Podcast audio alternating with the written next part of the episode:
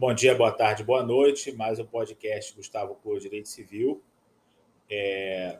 Bom, não tem como não falar hoje sobre a questão relativa à incidência é, de imposto de renda sobre pensão alimentícia. É um tema meio de tributário, mas, pô, quem se interessa por direito civil, quem tem alguma atuação na advocacia civil, está ligado na votação da ADI 5422, ajuizada pela IBDFAN, Supremo Tribunal Federal formam maioria, no sentido de pautado no princípio da dignidade da pessoa humana, no caráter é, essencial do valor dos alimentos, é, reconhecer a inconstitucionalidade da cobrança de imposto de renda sobre verbas aí que tenham natureza de pensão alimentícia.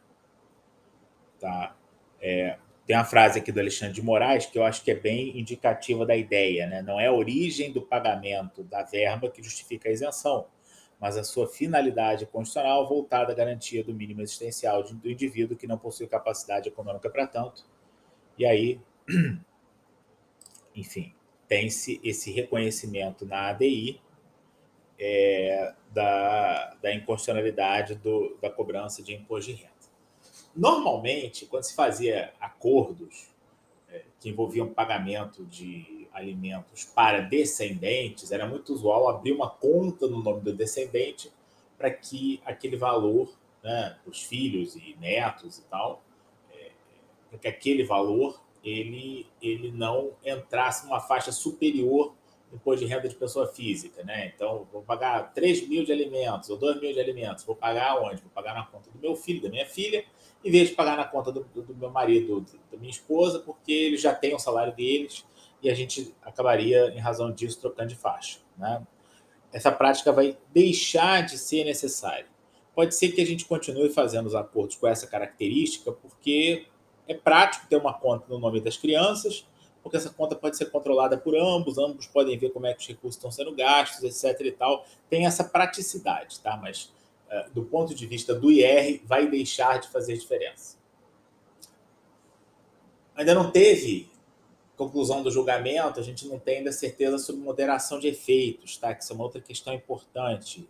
A Receita vai ter que devolver os últimos cinco anos? Acho extremamente improvável que eles não façam essa moderação de efeitos. Se não fizerem, nós vamos ter aí é, é, possibilidade de pedir a devolução desses valores pagos nos últimos cinco anos. Mas eu não apostaria nisso, tá? Apostaria que uh, o Supremo Tribunal Federal vai uh, moderar, vai modular esses efeitos daqui para frente, tá? tá? É, então me parece algo irrelevante. E quem está pagando, né? Quem, por exemplo, confessou uma dívida no meio do pagamento, vai poder parar de pagar? Eu entendo que sim, tá? É, a gente tem um efeito que não está exaurido e que a gente vai poder estar tá rediscutindo. Agora, aquilo que tiver exaurido, pago, recolhido, eu acho muito difícil que o Supremo Tribunal Federal não faça essa, essa, essa ressalva e não é, determine aí que é, esses valores sejam, sejam retidos pela Fazenda Nacional.